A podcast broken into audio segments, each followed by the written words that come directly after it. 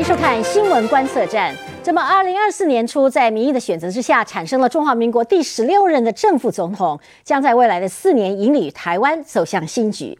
那么，距离五二零上任还有三个多月，那么当选人都是怎么准备迎接新挑战的呢？现在正值农历的新年，我们很高兴的邀请到副总统当选人肖美琴来到我们节目现场。接受民事的专访。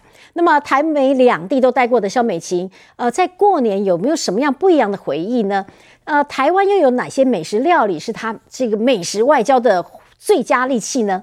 我们这里欢迎前驻美大使、新当选的副总统肖美琴，欢迎主持人婉玲姐，还有各位观众朋友，大家新年快乐！大家好。好，那是从此以后要称您是副总统了。这个今天因为刚好是过年啊，是不是跟观众朋友拜个年呢？这个龙年要到了，那也祝福大家好运，新年快乐，每天平安。副总统呢，这是在这个当选之后第一次接受大众媒体的专访啊，呃，可是刚好碰巧之前就确诊哦。对，那您现在恢复的情形怎么样？非常谢谢大家关心哦，都呃恢复的不能说完全好，但是已经转阴性了。那另外大部分的症状都已经改善了。那您说的什么疱疹引起了疱疹，这 这个也好了吗？呃，还没完全好啊？有没有使用什么偏方啊？我没有什么偏方哎，我就是止痛药啊。这个 很多医生在关心跟照顾我，真的很谢谢。我觉得台湾的医疗真的很厉害的。我知道这一次是您这个第二次对疫了哈。那么呃，你你可以比上一次啊两次的这个差别有没有差别？是比较轻微还是比较严重？其实我第一次确诊的时候还在美国工作，那那美国因为从一开始疫情其实都很严重，那医院跟医疗的能量都比较不足，所以在美国确诊的时候。基本上没有到不能呼吸的话，他们就建议也也不要去医院，也别也不用加重这个医院的负担，所以就是在家里不断的休息。那我第一次确诊的时候咳了两个月，哇，咳了两个月才好。那那相对于上一次确诊，哎，这次是在台湾，呃，我觉得台湾有有中中。药也有西医可以看，那台湾的医疗资源很完善，那大家其实也都呃很有经验了，那呃可以克服。那我我觉得呃自己也都该打的疫苗也都打了 哦，那也希望大家要注意自己的健康，尤其是最近天气比较冷。是，我我觉得染疫可能是最近，就你你也大量的在卸票哈，到处走走。那么您跟着呃赖总统这样在呃就是卸票，那民间的反应现在怎么样？呃，我非常谢谢很多这个台湾人民哦，给我们的温暖跟关心哦。那这次的选举结果哦，有的人嗯，这个松一口气，但是也有的人呃，这个觉得还有很多该努力的地方哦，所以。我们也一直都没有松懈哦，虽然我确诊期间在家休息了几天，但是呃，我觉得后续还有很多要思考的事情，很多要准备要做的事情哦，也都会继续。那我们的总统当选人赖清德，他真的体力很好，也很强 哦。那他的行程可以说是满满满的哦，那也一直维持很好的体力，我真的很佩服他。我们那知道这个新当选新人新政啊，那么当然已经有新的作为。呃，民进党因为执政了八年了，哦，所以其实有些人现在的时候就在检讨，就说，呃，这次选举呢，呃，大体上的态势呢还是表现很好，但是有些年轻选票有些流失。我不知道您对这个事情看法如何？对，我想这个问题我们在选举期间也不断的在在在检讨哦，那也在嗯这个。提升我们跟青年世代的这个沟通能力，那当然包含年轻人关心的问题哦。事实上，不管是选战期间的这些对话也好，辩论会也好。其实有很多的议题，包含呃居住正义的问题，包含薪资的问题，包含经济的议题，包含科技的议题，包含我们下一个世代呃面对这个世界的各种挑战，该有什么样的呃教育体体系来来支撑哦等等的。其实很多议题都有一些讨论哦。那我觉得我们永远都有该做的更好的地方。以我个人来讲哦，我。离开台湾好几年的时间，虽然过去也是民意代表，也是常常跑基层，算是在第一线，也听到很多地方呃声音的回馈。那这次回来，这个突然间马上就是进入到选战的状况啊，我觉得我嗯，还需要在选后花一些时间做比较深度的社会的认识跟了解哦，那能够再一次的进入台湾基层呃声音的这个动脉当中哦，那呃我呃自己在在未来如果要协助呃我们的总统当选人哦，在不只是我自己过去比较专业的外交领域哦，当然也希望能够扩大我们社会沟通的面向。那大家一起努力，让我们呃这个政府跟人民之间的关系也可以更紧密。嗯哼，呃，美琴呢，呃是台美混血，有些人还会认为您就是新著名当选副总统的第一位哈。那呃是我们国家的第二位女性副总统。那大家如果讲这个副总统是备位元首。那您觉得，呃，现在的二十一世纪时代，您要扮演什么样的一个副总统角色？第一个就是当初赖清德在邀请我来，呃，一起搭档参选的过程当中，哦，他有提到说，希望未来能够借重我过去的历练。那这些历练，除了大家最近看到的我驻美代表的历练之外，还有早年作为民意代表，那，嗯，同时也是。我我是台湾少数这个选举选过很多不同形态的选区的，从都会的选区台北市到这个我们比较这对在东部的选区，那所以可以从不同的面向去认识去看台湾哦，也可以让我们的观点更多元。那我我相信这是未来我们的。呃，赖总统希望能够借重我可以协助他的地方哦。那呃，我跟他也有很好的默契哦，因为也也认识很多年，呃，过去也曾经在立法院是同事，那也在台南，呃，我也是台南人。对，那那所以，嗯，我我想未来我们可以可以有很好的这个这个搭档跟跟合作哦。所以你不会是做一个不出声音的副总统？这个我是有一点两难了哦。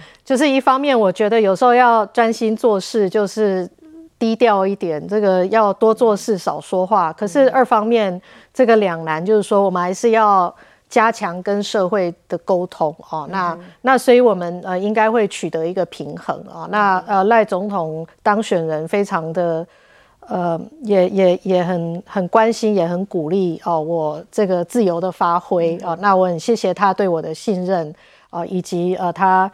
呃，对未来合作的一些期许。我记得，呃，在当年两千年以后，阿扁总统呃当上总统的时候，你有一度也进总统府。那那个时候，阿扁总统给当时的副总统吕秀莲也是很大的发挥空间，尤其在外交方面，因为吕副总统也很喜欢从事外交。那当时我就记得，好像也成立了府内成立了民主太平洋联盟之类的。那你未来你着重的方向会不会也是在外交上面啊？要付一点心力呢？呃，我想我们呃是备位元首哦，那在这个总统呃授权的一个情形之下啊，我们就尽力的来协助了哦。但是因为刚婉玲姐提到这个二十几年前的往事 哦，那我过去也曾经在总统府里面上班哦，我我我觉得我我最近也要做很多的自己的调试了啊，因为这个呃我们当选有很多新的责任啊，但是。生活的方式也会有很大的改变哦。那做民意代表，其实过去都是在第一线哦。那时间的运用跟安排，其实有很大的这个弹性。那我我现在需要去调试的，就是我们不管去到哪里，都会牵扯很多的人哦，包含我这个呃安全的问题，包含交通管制，包含很多行程的安排哦，上都会有。有很不一样的呃这个呃呃体验了哦，那这一点就是还还还需要有一些调试。您讲的很客气，喜欢这样的状况吗？呃，这个不能说这个是我我人生所规划想要的哦，从来也不是我自己的一个一个追求的的目标了哦。但是呃，我觉得既然承担了这个责任哦，我们就要面对一些新的状况哦。那这些状况也是需要。再去谋合跟调试的，好像就是说少了一点自由，多了一些责任啊。对，但是要我觉得要承担责任，这个个人的自由就相对是比较不重要啊。但是因为跟这个过去的性格会必须要进入到比较大的转变哦，所以嗯，就是还有有待谋合啦。哦，我举个例子，像过年期间哦，大家都会觉得，哎，我们是不是要出去发红包啊什么？可这个就涉及到很复杂的国安这个流程啦、交通啦，哦，很多，尤其过年期间，所以也都有很多的两难。一方面，我们很多的支持者很希望我们要多出去走一走，可是二方面，只要我们一出动，就很多人要忙哦，那。这个有很多的面向需要更周周全的去考量，也是一个新的挑战。这美行还是心很软哈，因为本来这些安全排版就不是你的问题哦，你都会帮人家想到哦。不过话说起来，其实，在您担任美国驻美大使期间啊，呃，像美国的媒体呢，就封您为是这个呃，在美国最具影响力的这个大使之一。好，在美国最具影华府最具影响力的大使之一，呃，其实您在驻美大使这担任期间就获得很好的风评，所以我我不知道，就是说你能不能再运用副总统的这个职位呢，能够继续在对美关系上面做一点发挥呢？嗯，当然职位不一样了哦，那比较不是在第一线哦，毕竟人在华府就是每天在交朋友，每天都在第一线在。折冲在竞洽，在争取，甚至是很多对外的演讲啦，哦，那嗯，有很多不一样的场合在接触，而且接触的面向不只是在华府哦，我还会到各州去去辖访哦。美国是五十州，是很大的国家哦，那很多州都台湾好几倍大哦，所以。真的要像以前做民意代表精英选区一样去经营美国这个社会，让美国社会支持我们的力量不只局限于华府的这个官方哦，是能够扩大到社会不同的面向。嗯，有很多在第一线需要去去亲自去努力的地方。当然现在角色不一样啊，但是呃，我也会尽力的在在台湾啊来协助我们呃做我们外交人员的后盾啊来。来来继续深化啊，我们跟美国的关系不只是美国，现在有更更多的责任哦。那也有一些其他国家的驻台代表哦，也也在互动，在拜访哦。那我也希望能够。呃，在在世界上架台湾的这个精神，能够继续的努力下去。嗯，今年正值二零二四年，也是美国的总统大选了哈。那呃，现在川普又好像重新起炉灶，你怎么看待现任拜登跟川普之间的战情啊？其实我在美国经营。顺利之道哦，就是我不去评论美国的国内政治 哦，那我们也不选边站，那我们需要非常小心的去经营这个关系。也就是说，台湾不能够成为一个两党之间的竞争的议题哦。那台湾是一个要团结各界的议题哦，所以就这一点而言。我们在做外交的过程要非常小心哦，不能够陷入这个他们内部的这个政治的竞争关系当中。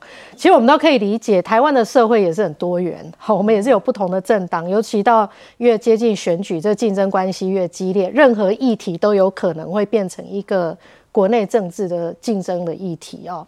那我们呃，台湾要能够让跟美国的关系深化，甚至获得。更全面的支持，我们就要非常小心哦，不不去介入哦。但是，呃，美国每个国家的的民主都有每个国家的挑战哦。那美国跟我们一样哦，也面对包含很多的假讯息啦，很多的呃一些新的社群媒体哦。那很多同温层之间的这个呃呃呃意见彼此之间的的这个对立哦。那嗯，不同党派之间的成见哦，其实我们在台湾熟悉的。政治环境其实在美国也都有哦，所以我们在呃处理对美的关系，呃原则就是当然也也也不去介入，但是嗯我们过去也都有一个传统，就是两个党我们都经营，所以不管是谁当选哦，我们跟美国的关系都可以继续深化、继续维持下去，而且不管是谁在野。也不会有反对我们关系深化的声音，是大家都能够一致向前的。好，您提到这个台美关系的深化，哈，那么呃，举一些例子，好吧？我们可以再获得什么样的进展？商业性的部分是不是比较可能？比方说，在您任内的期间，哈，有没有可能完成呃美台的 FTA？嗯，现在美国的的政界哦，普遍对传统的就是多年前我们所认定的自由贸易哦，有一些不一样的看法啊。也就是说，美国觉得 WTO 或者是过去签了很多自由贸易协定哦，他们嗯觉得。过去美国几年的产业外流、资金外流，好像这些 FDA 呃，并没有带给他们所预期的这些成果，所以他们近年来不太去谈新的这个 FTA，包含呃美国的。这个贸易代表 USTR 也并没有向国会寻求贸易谈判的授权，嗯，但是台湾状况很特殊，也就是说，即便美国对全世界现在都不再去谈 FTA，甚至他美国还退出了 CPTPP，嗯哼，但是他们希望跟台湾贸易关系可以深化，所以也跟台湾创了一个新的模式，就是一个比较呃。进化版的一个贸易协定，就是我们所看到的这个台美二十一世纪的贸易倡议。那这个贸易倡议的第一阶段的谈判哦，也已经完成哦，后面还有分好几个阶段。那从我们的角度来讲，我们当然希望这个协定是可以可以更完整，越完整越好。那确实这些议题也都很重要。那美国在经过多年对自由贸易体系的这个反反思反省之后。他们很在意，最近也蛮在意一些议题，这是不分两党都很重视，包含呃劳工权益的问题，包含环境标准的问题啊，包含贸易秩序，包含贸易便捷化，那甚至包含现在很多数位贸易啊，很多这个跨国的数位贸易，这些议题也都有涵挂在我们未来的这个贸易协定的谈判里面。所以，我们呃已经签了双边贸易协定，我们。嗯，不叫做传统的自由贸易协定 FTA，我们把它叫做 BTA，就是一个双边的一个贸易协定。呃，第一阶段有有有一些议题已经做了这个这个已经完成，那接下来我们会持续的让它扩大。那我觉得这个扩大是有必要性的哦，也就是说让嗯我们台美之间的贸易往来更更便利哦，让呃我们台商要拓展呃在美国的市场也好，或者是嗯。台湾其实跟美国贸易很大量，呃，我们卖给美国的东西很多都是零组件，好，包含晶片了哦。这个其实美国是台湾晶片最大的市场哈。那我们也买了很多美国的东西哦，包含呃，例如说能源，好，能源是我们很重要的。那这些其实都是双方各取所需哦，是必然能够持续来深化的。所以我非常期待哦，下一个阶段的贸易谈判都能够顺利的进行。让我们双边呃专业的贸易谈判专家能够继续坐下来，解决我们呃深化双边贸易所需要解决的各项问题。嗯，像我们台美关系是跟美国这是这个呃是民主国家、先进国家，像这样的互动深化哦，其实也同时在好多的先进国家在进行哈，比如东亚的日韩呐，以及欧洲的国家，其实关系。这个都是建立在无邦交关系上，对哦。但是呢，关系非常的深化，也互动良好，甚至于很多国家我们去也不要签证了哦。但是这几年我们的邦交国是一年比一年少，当然都是在中共的这个压力之下哈。但你你觉得我们要维持多少的邦交国数数量才是世切？如果我们要面临到最后都没有邦交国，可不可能发生？呃，我想第一个，刚刚婉玲姐提到说，我们跟美国贸易关系的深化。那除了这个跟美国的贸易倡议之外，我们最近也跟英国、哈跟加拿大也分别签了贸易还有投资的协议。那我觉得跟无邦交国家，但是跟台湾有重要的这个贸易往来的国家深化关系，对于台湾经济的韧性，尤其是协助台湾的产业。能够拓展全球的市场啊，让我们经济更具竞争力是很重要。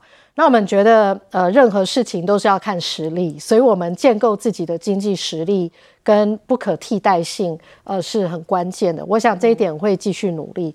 那至于我们的邦交国哦，这个我必须要讲，每一个国家都对我们都有非常深的意义哦，没有任何一个国家是我们觉得我们就可以放弃的，我们都要努力。但是我们也也必须要面对一个一个很残酷的现实，就是中国持续的呃用呃威胁利诱、打压等等各种的手段哦，在夺取我们的邦交国。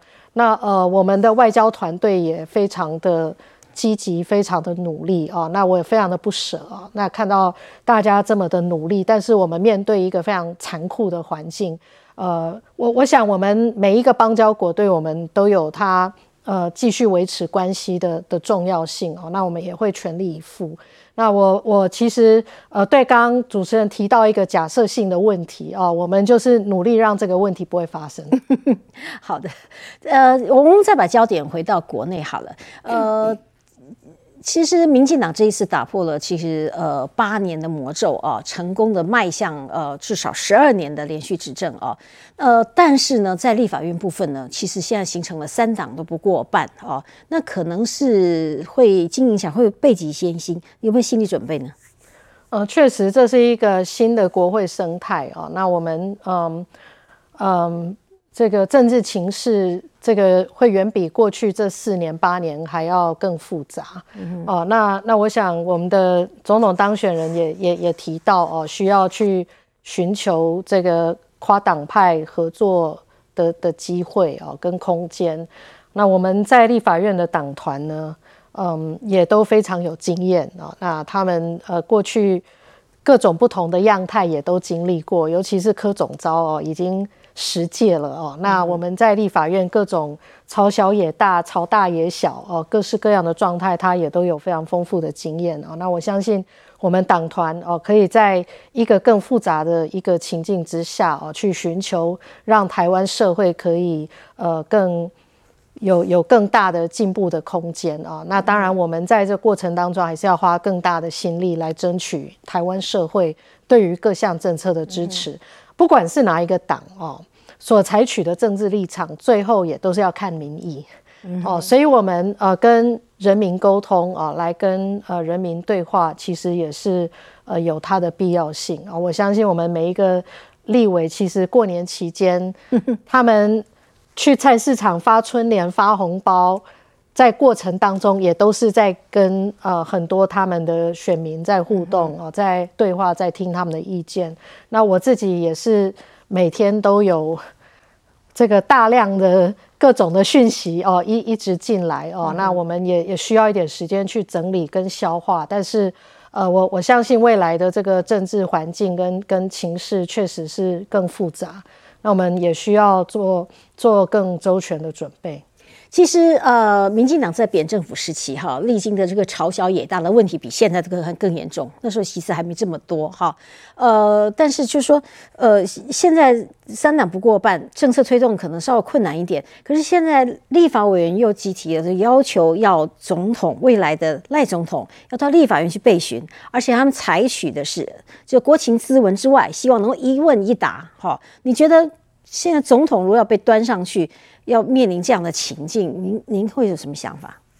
呃，我们的总统当选人就是依照我们宪政的体体制了啊。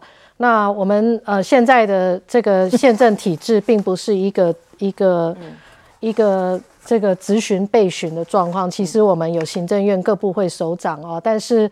呃，我们的总统当选也是很重视民意，也很重视宪法所赋予哦，不管是呃民意机关也好，或者是总统的权责哦，那他呃也会做非常好的一个处理跟回应。嗯，好的，我们稍后再回到节目现场。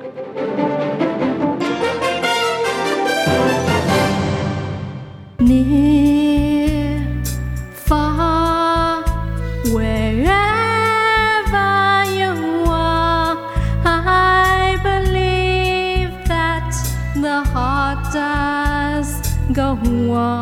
好，各位观众朋友，您刚才欣赏到的是啊。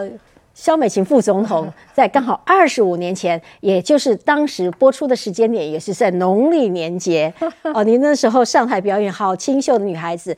可是看到这个当时的主持人也是我哎，这二十五年后啊，我依然坚守新闻岗位。可是我们肖副总统是步步高升哦，从当时的呃党部的主任啦，好，后来历练总统府，历练立法院哦，现在海外大使哦。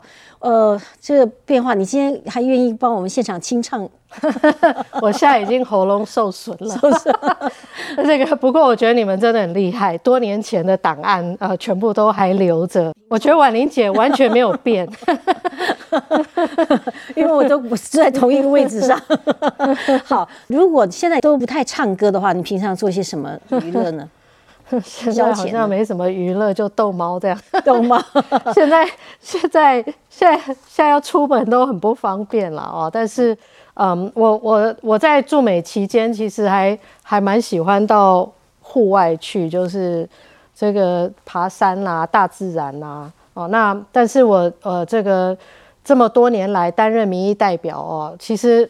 大家都应该知道，很多的假期哈，什么放年假，什么中秋啦，哈，这些假期反而是民意代表更忙的时间，要奉献这个跑拖跑更多的时间哦，所以难讲有什么特别的娱乐。但是，呃，我我觉得随着刚刚是二十几年前的画面哦，随着年纪的这个成熟哦，我就我现在也觉得运动是件越来越重要的一件事情啊，所以如果有。有有空档，觉得还是应该要多养生，然后应该要多运动，是最理想的状态。您刚才提到了这个猫啊，嗯，那您的四只猫是非常有名的，呃，是不是要跟着您搬进副总统官邸了？哦，这当然了，他们他们，我我我在哪里，他们就必须要跟到哪里。我我们 check 一下，这四只是 Fluffy 啊，Tiger 啊，哈，还有阿花 Happy，嗯，这个你对他们的爱都一样吗？对啊，但他们每每个人就都有不一样的个性，应该不是每个人，每只猫都有不一样的个性这样。黑猫好像比较怕生哦，对，非常的怕生。我一开始给它取名叫 Happy，但是现在都叫它 Princess 公主，因为它有很严重的公主病，就很很自自以为是，比较不跟别人相处这样子。哪一只猫对您最好啊？最撒娇啊？呃。其实那个 Fluffy 还蛮撒娇的，那阿花是最自在的猫，这样。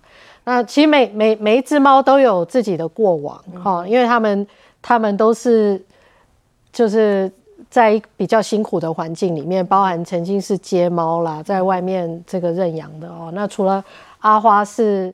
在中途之家就出生，然后就直接认养的。但是，呃，每每一只都有不太一样的个性，那也都需要用不同的方式跟他们互动。呃，美琴今年有过年有打算怎么过吗？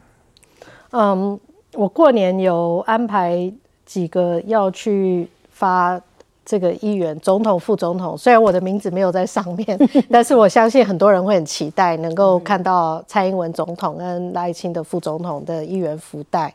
那有规划到呃我成长的故乡台南哦，另外跟彰化两个地方哦去发红包。那这个嗯，除此之外，其实就回到我一开始跟婉玲姐分享了，就是我还在这个需要去去适应，去哪里都。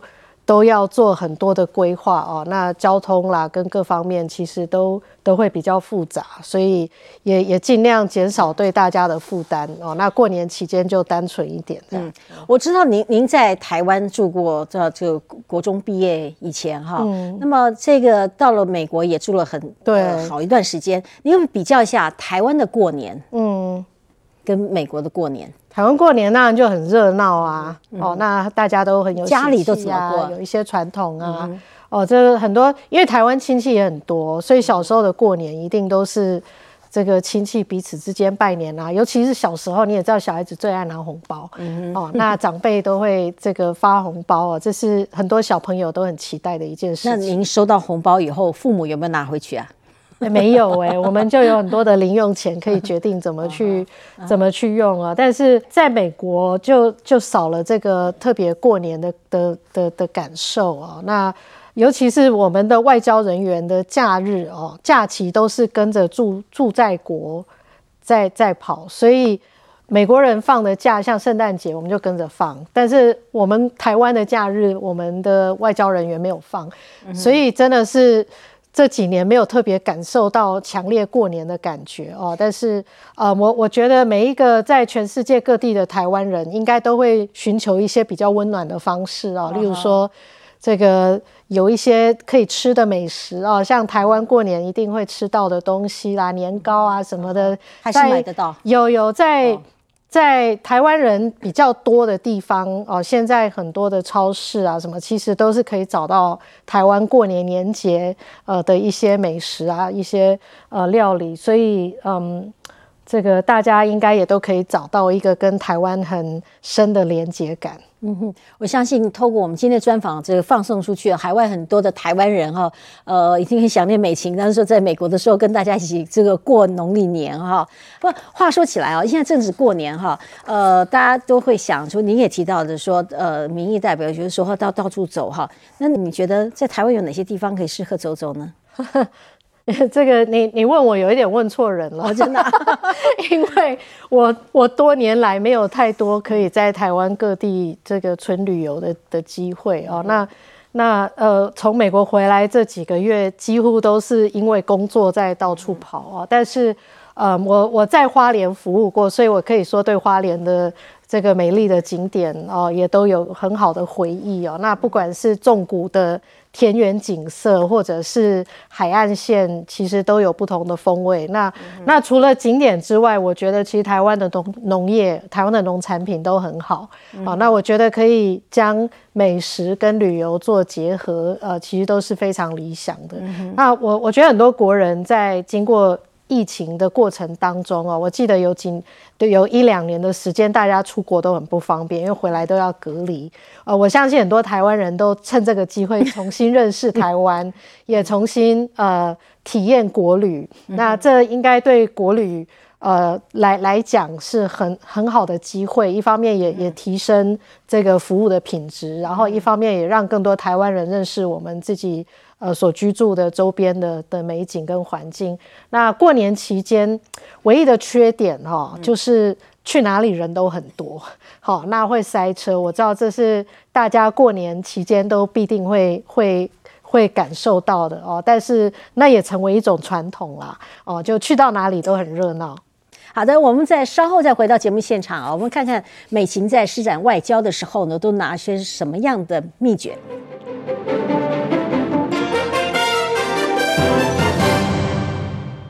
欢迎再回到新闻观测站。我们在年节期间独家专访我们的准副总统肖美琴女士，来到我们节目现场。那我们知道过年期间大家都是要吃吃喝喝哈，这这个好吃的东西也吃的。不，呃，我知道您在美国呃驻美期间。这个美食外交是您享负盛名啊，从国外红回了国内，国内很关心你在海外，你常常用一些台式的料理啊，呃，款宴其他各国，大家的这个心扉一打开啊，这个美食外交似乎也蛮奏效的。那我们是根据您脸书曾经提到的一些食品哈，所以我们今天都搬上了台面上，各位观众朋友可以看现场看到哦，这里有这个都是台湾小吃哈。那我这几面有饭呐、肉圆呐、面线呐、呃木瓜丝啊、呃牛杂汤啊、这个干啦哈、臭豆腐啦哈，我我不知道您在国外怎么样准备这些东西。我觉得你们制作单位很厉害，这个都可以找到每一道都是我爱吃的东西。哦，真的。那其实每一位来过台湾的外国朋友啊，对台湾的美食都是津津乐道，那回去会不断的娱乐啊。所以呃，当然我们双向园有双向园的主厨哦，我们不断的。呃呃呃，要求跟期待就是能够把台湾的特色的的料理能够继续的来分享给这些国际的友人呢。那同时也会有时候采买一些台湾的东西，例如说。呃，台湾啤酒啦，哦，或者是台湾呃，有时候被被打压的一些产品，例如说，呃，我们的凤梨啦，我们的一些农产品，那果干也是很多美国各界朋友所喜爱的，尤其是一些年节送礼啊，也可以跟他们分享哦，都是非常呃实际也非常深受大家喜爱的的好东西。那嗯，其实这里面的料理大部分都是台式的，对，可是。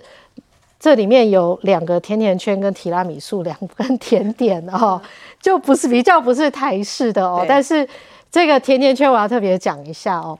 我那时候在美国要完成一些比较特殊的任务或是很困难的任务的时候哦，这个我就会去买一个甜甜圈来来吃，觉得这个表示它很圆满哦，这样事情很圆满的把它达成了，把它做好。尤其是也都奏效很吧？很困难的任务，但是大部分都是要完成之后圆满之后呢，就买甜甜圈来庆祝一下。那我甚至是。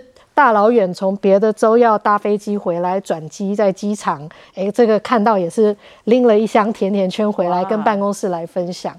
那那所以这个每每一种食物，其实台湾像过年期间，很多人会说，哎，这个凤梨哦很旺啊，哈、那那台湾人喜爱的凤梨酥啊，其实也都有一些带来好运，那带来工作顺畅，让生意兴隆的这些意义所在。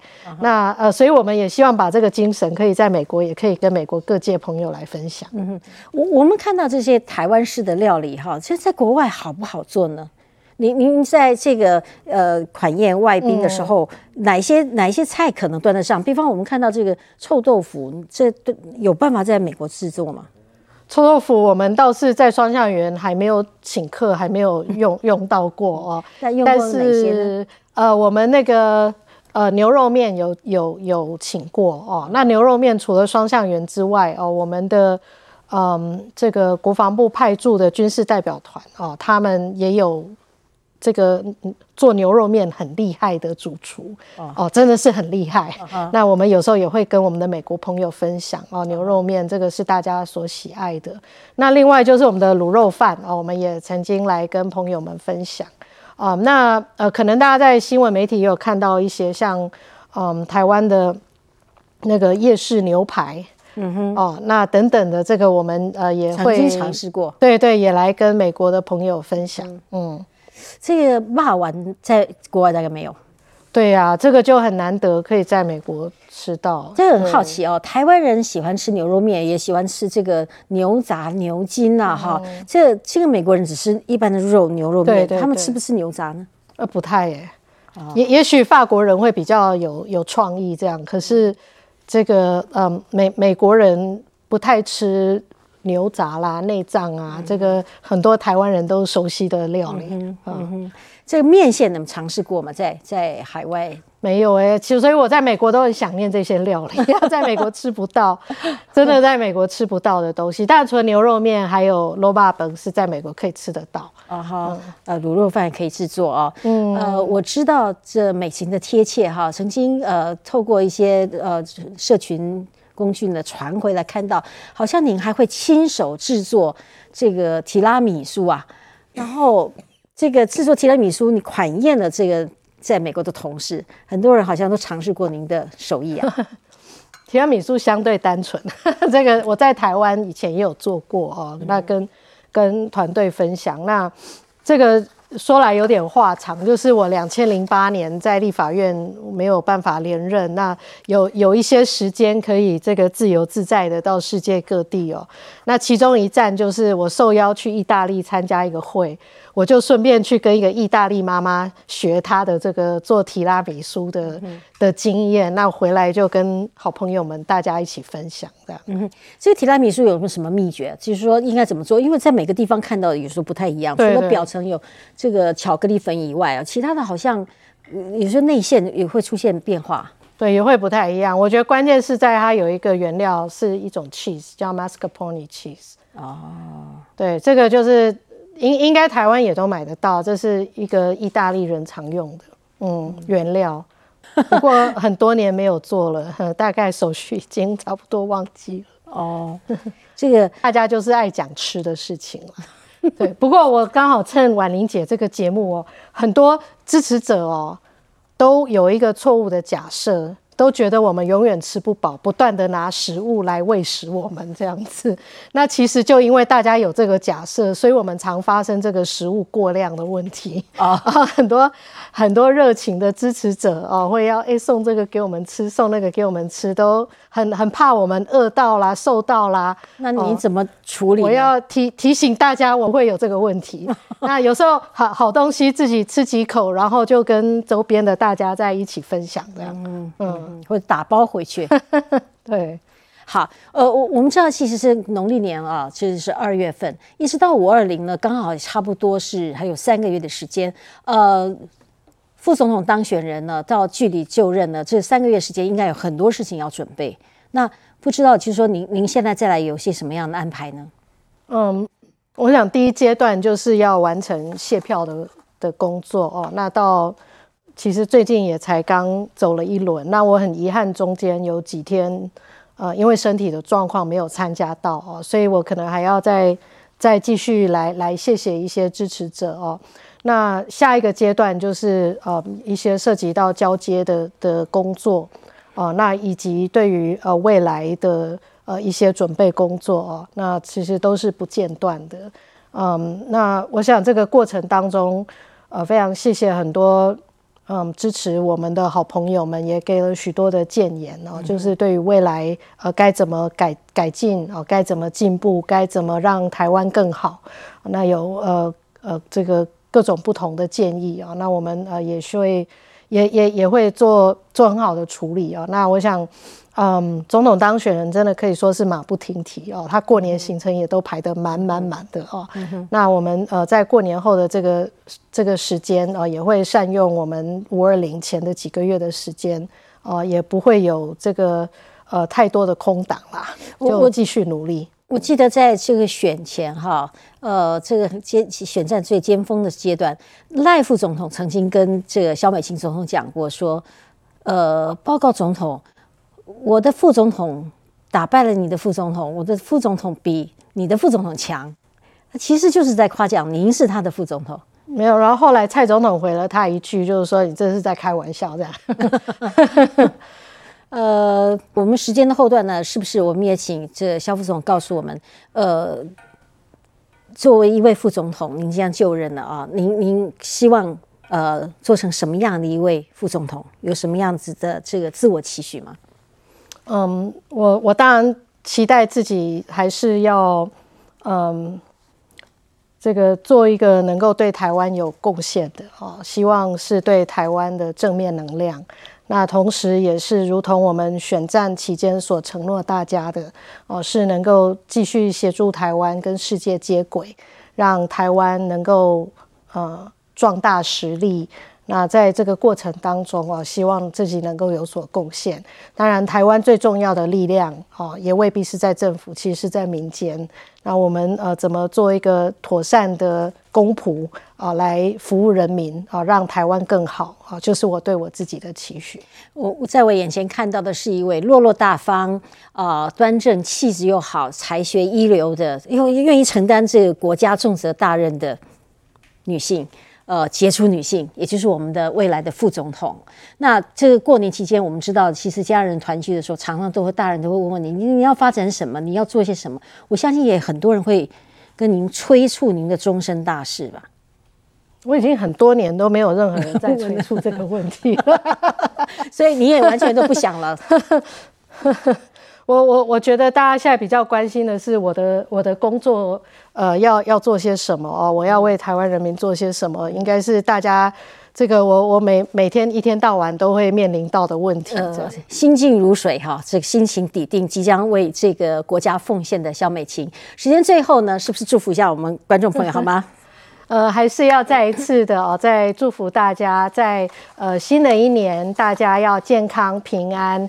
那祝福台湾新年快乐，台湾更好，台湾加油。是的，在这里也跟观众朋友拜年，谢谢您的收看，我们再会喽。